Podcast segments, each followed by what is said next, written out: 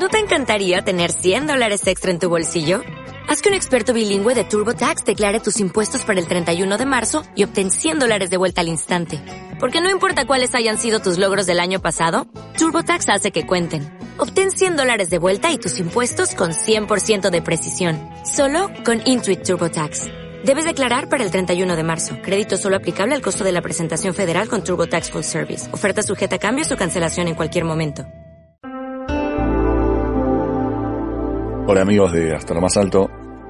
Vamos a seguir hablando de la Tierra plana, pero vamos a enfocarnos en una pregunta muy clásica ya, muy típica en nuestra discusión. Es la pregunta, ¿en qué me afecta a mí que la Tierra sea esférica o la Tierra sea plana?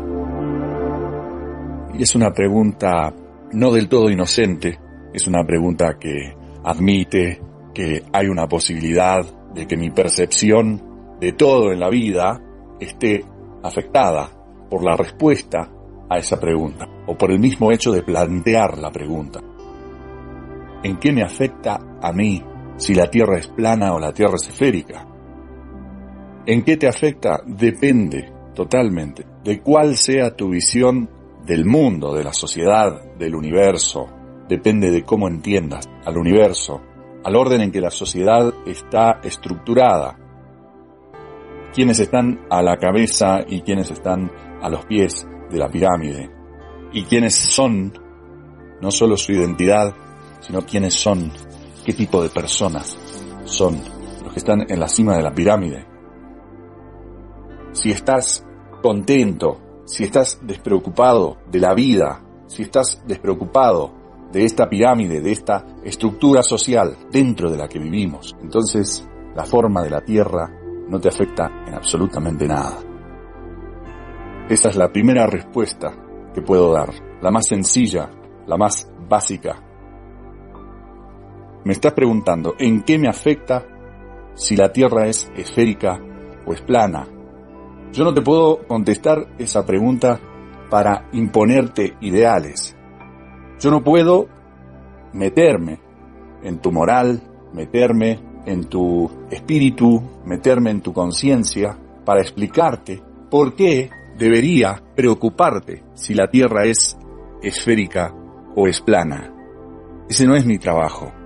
Eso nadie lo puede hacer. Eso es algo que vas a tener que decidir por tu cuenta. Es algo que vas a tener que plantearte desde tu ángulo. Yo no puedo imponer una moral. Porque si la Tierra es plana, significa que se ha elaborado una mentira, una mentira de vastas proporciones.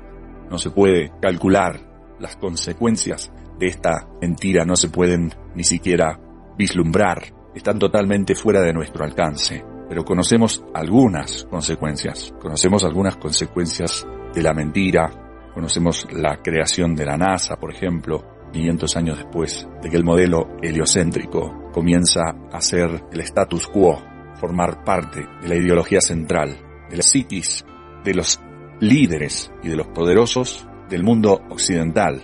Pero esa es una consecuencia simplemente.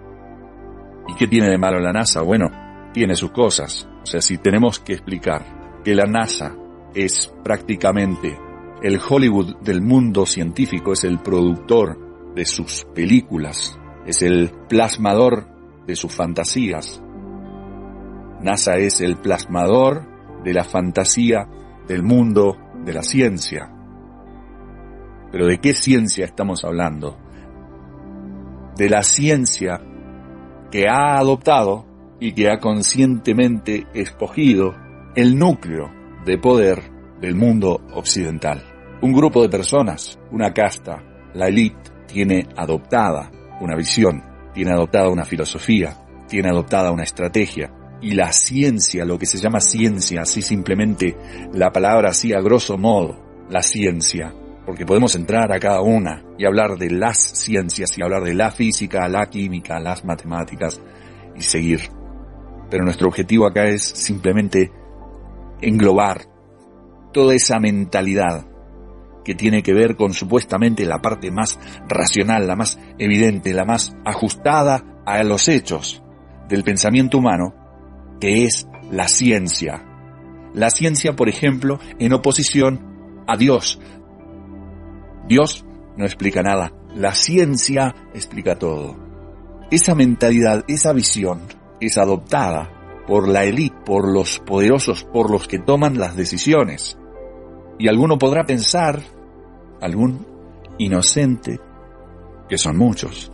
Entonces digo, muchos piensan que la élite adopta la ciencia imparcialmente, que enfoca, dirige los estudios científicos imparcialmente, sin tener en cuenta sus propios objetivos y sus propias metas. Conocemos algunas consecuencias de esa mentira. Pero si sabemos, aún más allá, si sabemos que toda esta mentalidad y toda esta filosofía y toda esta proyección y todo este encauce del ser humano, este dirigirlo a través de los últimos cinco siglos, a través de un proceso de transformación, si sabemos que hay una mentira en el punto de partida, entonces me parece que es importante la diferencia, me parece que es importante, me parece que te afecta el saber la verdadera forma de la Tierra. El modelo heliocéntrico se precipita, se confirma a través de la conquista del nuevo continente, del mal llamado nuevo continente.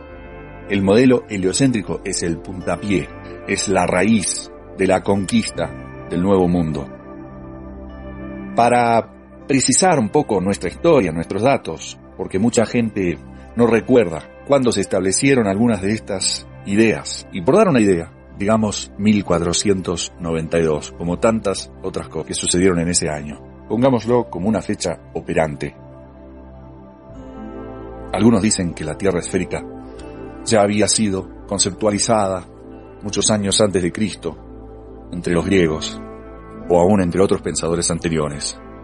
Eso nos tiene sin cuidado, porque aproximadamente hasta el año 1492 la Tierra para todo el mundo era plana y no había más.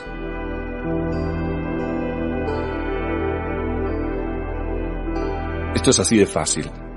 La gente no caminaba por su barrio, por su campo, pensando, estoy pisando un globo, estoy pisando una tierra esférica, estoy pisando una tierra que se curva. Ni siquiera los navegantes pensaban eso. Los navegantes más bien, realmente habría que leer Fernando Pessoa, cuando habla de los navegantes tradicionales, y Fernando Pessoa habla de estos navegantes y habla de algunos de los mitos que todavía merodeaban en la imaginación cuando habla de los navegantes de la época de la expansión portuguesa. Habían monstruos más allá de ciertos límites. Había un mar vengador. Después de cierto desplazamiento, después de ciertas distancias, había problemas. Y en eso pensaban los navegantes. Pero digamos que en 1492 empezaron a pensar en una esfera. Y podemos usarlo como punto de partida. Alguno podrá sugerir otra fecha. Yo propongo esa fecha, porque es fácil de recordar y no es desacertado del todo. Todos conocemos la leyenda en torno a Colón, demostrar que el mundo es una esfera. Todos conocemos esa leyenda. Bueno, respetemos la leyenda. Vamos a decir que fue verdad solo para nuestros fines, de establecer un punto de partida del modelo heliocéntrico de la Tierra como una esfera. 1492. Y rastreemos el desplazamiento, el desarrollo, la proyección, el destino que se fue forjando el hombre occidental a partir de 1492. Y entonces nos vamos a dar cuenta de qué vino acompañado o qué vino a promover, a precipitar el modelo heliocéntrico, la Tierra como una esfera. Europa no era un paraíso, eso es claro, pero el decurso, la forma que tomó la humanidad a partir de 1492 es directamente atroz.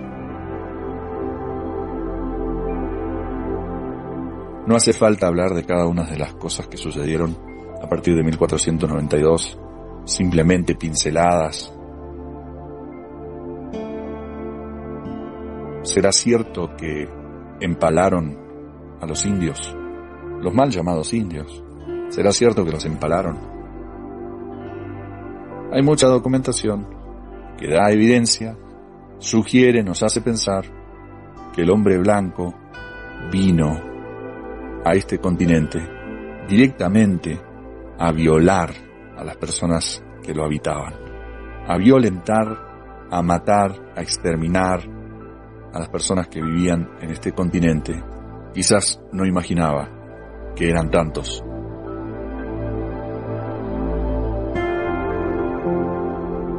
Podemos pasar a otras épocas, podemos seguir avanzando cronológicamente y hablar de la colonia, ya no de la conquista, sino de la colonia, que nace en muchos aspectos a partir de las misiones o de las empresas religiosas, las empresas de la Iglesia Católica en el nuevo continente, y esas misiones van estableciendo pequeños poblados, asentamientos físicos.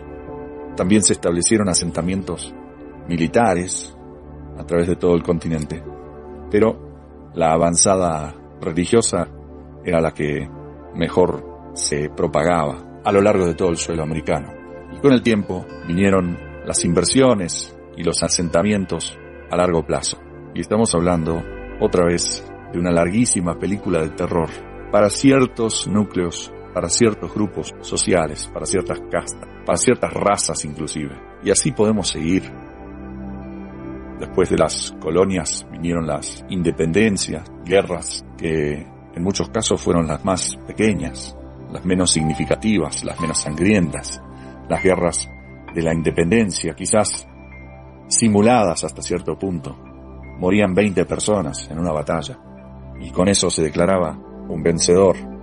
Las guerras de la independencia fueron nominales, pero las guerras que desencadenaron las independencias, las guerras internas, si se piensa por ejemplo en la guerra de estas tres naciones sudamericanas, Paraguay, Brasil y Argentina, estamos hablando de una guerra muy costosa en materia de sangre. Se dice que se diezmó la población masculina del Paraguay, por ejemplo, en esa guerra. Pero ya eran naciones independientes cuando esto sucedió. No hubo ninguna guerra por independencia que se asemejara mínimamente a esa guerra del Paraguay. Entonces estamos hablando de películas de terror tras películas de terror en el decurso de la historia a partir de 1492, a partir del modelo heliocéntrico, a partir del momento en que comenzamos a vivir en una esfera. Entonces, ¿en qué te afecta si es esférica o es plana? Bueno, yo no te puedo imponer todo esto. Yo no puedo hacer que te afecte. Solo te puedo presentar datos históricos. Y si termina sin afectarte, bueno, muy tu asunto. ¿Qué puedo hacer? A mí me afecta. A mí me preocupa. Pero bueno, no necesitan. Nadie necesita ser como nadie. Cada uno toma sus propias decisiones. Podemos seguir, podemos hablar de la guerra civil en Estados Unidos, la más sangrienta de todas, la precursora de la Primera Guerra Mundial. Otro caos. Y cuando hablamos de Primera Guerra Mundial, inevitablemente la mente piensa en la segunda también. Películas de terror tras películas de terror. La Segunda Guerra Mundial más allá, más allá de todos sus aspectos controvertidos, controversiales, más allá de Hitler, más allá de los judíos, más allá de los aliados, simplemente lo que representó la guerra para la psiquis, cómo afectó el desarrollo de los niños, alrededor del mundo pensar que se estaba llevando a cabo una guerra mundial. Y realmente lo que se desarrolló en cuestión de armamentos, más allá de que si se mataron 6 millones o 10 millones o 100 millones. El desarrollo del armamento en esos años y también el desarrollo de la ficción y del terrorismo desde el poder, desde los medios que controlaba el poder. Ya con eso, solo con la manera que afectó el pensamiento humano, la noción de las guerras mundiales. Todo eso se viene impulsando, se vino materializando a partir de la implementación del modelo heliocéntrico.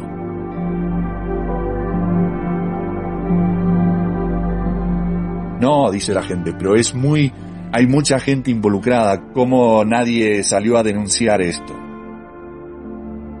No hay nada que denunciar, es una idea. El modelo heliocéntrico es una idea. Alguien se puso a pensar, alguien hizo una propuesta, alguien corroboró o negó o discutió o argumentó esta propuesta, pero nace de un pensamiento, nace como una noción, no hay nada observable, no lo podemos observar hoy, no podemos observar una esfera desde ningún punto, desde ningún ángulo. La gente habla de las varillas de Erastóstenes, quizás lo dije mal, pero da igual porque el argumento ese no tiene peso de nada, no tiene absolutamente ningún peso, pero lo seguimos viendo entre los comentarios. Erastóstenes probó la esfericidad de la Tierra en tal siglo, cinco siglos antes de Cristo, o cuando sea es un argumento que no tiene peso de nada. El modelo heliocéntrico es una propuesta que llegó a oídos de la élite y que pasó a ser parte de las agendas de los grandes poderosos del mundo en aquella época, que probablemente incluían al Papa de esa época, probablemente no, seguramente. Por eso está toda esa leyenda, esa controversia de que si la Iglesia avaló o no avaló, y finalmente avaló, avaló la esfera, avaló el heliocentrismo, pero sin demostrarla. ¿Por qué Colón tendría que navegar para demostrar la esfericidad de la Tierra? Otra leyenda, ¿no? Pero porque esto no era observable. Entonces un navegante tenía que rodear la Tierra. Yendo hacia Occidente llegaría a Oriente es una idea.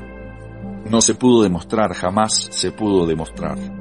Solo se fue perfeccionando, se fue creando un mapa a partir de datos, a partir de campañas de navegación. Se fue gestando una forma de la Tierra. Y finalmente, después de cientos y cientos de años, surge la posibilidad de dar la prueba irrefutable de la esfericidad de la Tierra. Y eso ocurre en 1969, o incluso mucho antes, con los primeros vuelos al espacio, al supuesto espacio. Pero se dio la oportunidad de la fotografía. Sin embargo, la fotografía que se termina por materializar, para decirlo mal y pronto, es una muy mala foto. Pero antes de esa foto, segundos antes de que esa foto se publicara, no era posible observar la esfera. Así de fácil.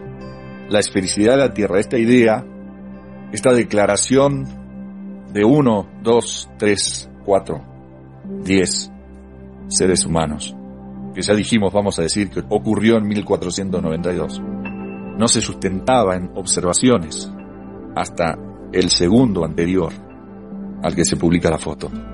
La foto es la primera evidencia de una Tierra esférica. Sin esa foto todo es teórico. Y así vivimos, así hemos estado viviendo todos estos años. En un mundo ilusorio, en una creación, en una proyección, en una proyección del ser humano, en una idea. Vivimos en una fantasía, en una leyenda, en una narrativa, tenemos los pies asentados en un pensamiento, en un sueño, no tenemos los pies sobre la tierra. Tenemos los pies sobre una declaración. Todo eso hasta el momento de la prueba, que es esa fotografía conocida como la bola azul, la canica azul, the blue marble, una foto mala, una foto que deja dudas, una foto que realmente despierta más interrogantes que lo que ofrece en materia de respuestas. El Blue Marble es un dibujo, es un dibujo hasta cierto punto estructurado observa ciertas normas, ciertos colores, pero es un dibujo bastante malo al fin. Guarda ciertos parámetros. Hay nubes, hay agua, pero visto ya hoy en día, visto desde la perspectiva del siglo XXI, es un dibujo, no es una fotografía. Y ese problema, el problema de que no tenemos fotografías de la Tierra desde el espacio, es un problema muy, serio. Ahora, si hay un porcentaje de la población que quiere creer que esas imágenes son fotos y que esas imágenes realmente son la prueba de que vivimos en una esfera, no hay nada que les podamos decir. Es una decisión. El tema de la imagen, utilizar las imágenes para engañar. O sea, si te tengo que explicar eso, si te tengo que explicar que las imágenes se pueden utilizar para engañar, que justamente uno de los aspectos más importantes de una imagen es el hecho de que puede representar algo que no es. La esencia de muchas imágenes justamente es mostrar algo que no puede ser, que es imposible, que es solo posible allí, en el marco de la imagen. Que las imágenes pueden ser utilizadas para representar lo imposible, no te lo puedo explicar. Eso es algo natural, es algo que el pensamiento lo reconoce. Hollywood es eso. Hollywood se jacta de eso. King Kong, la película de King Kong, justamente tiene ese truco, ese juego, esa provocación, de mostrar en imágenes algo imposible, algo que podemos mirar y podemos internalizar como una posibilidad, pero que sabemos que no es la realidad y que no es posible en el mundo real. Un simio gigante, un gorila gigante, que sube edificios, que atrapa a una mujer con su mano. Y de King Kong se puede hablar muchísimo, porque tiene mucho que ver con el siglo XX. Tiene mucho que ver con cómo la maquinaria, la ingeniería de los altos poderosos del mundo fueron capitalizando en esta creación de una realidad plausible, posible en teoría, virtualmente posible, exagerado en el caso de King Kong, pero matizado en otras películas posteriores. En fin, de King Kong se puede hablar muchísimo, pero si te tengo que explicar que esa es una posibilidad, que la imagen tiene ese efecto en nosotros, justamente mostrarnos algo que no necesariamente es real. La fotografía, la fotografía tiene la intención, el propósito contrario al de la imagen en cuanto a la percepción o a la conceptualización de la realidad. La fotografía tiene la intención de corroborar demostrar, de comprobar la realidad. Es un poco lo que tiene en el fondo la fotografía. Comprobar, demostrar. Pero después tenemos, por supuesto, imágenes que emulan, falsifican la fotografía. Pero no por eso dejan de ser imágenes. O sea, una imagen que parece una fotografía no es una fotografía no prueba absolutamente nada, al contrario, lo desprueba, lo desprueba. Demuestra que no es cierto. Las imágenes de la esfera prueban que no vivimos en una esfera. Es así de fácil. La fotografía demostraría que vivimos en una esfera. como les decía, la idea que nació o se popularizó en 1492 nunca fue demostrable. Y en la era de la fotografía, todavía estamos esperando la fotografía de la Tierra. Para mí hay una diferencia enorme. Mi vida cambió drásticamente el día que yo me di cuenta que lo de la esfera es una mentira Pero eso no te lo puedo imponer, no te lo puedo inculcar. Pero sí te voy a decir esto. Simplemente no vivimos en una esfera. No te puedo decir exactamente sobre qué vivimos. Solo te puedo decir lo que observo. Salgo a caminar, estoy pisando, estoy en contacto con la tierra y la siento, la percibo. Es mía, es nuestra. Es real. No sé qué forma tiene, pero es real, la siento bajo mis pies. No estoy atrapado en una idea. No estoy pisando un sueño, no estoy pisando una ficción, no estoy pisando una narrativa.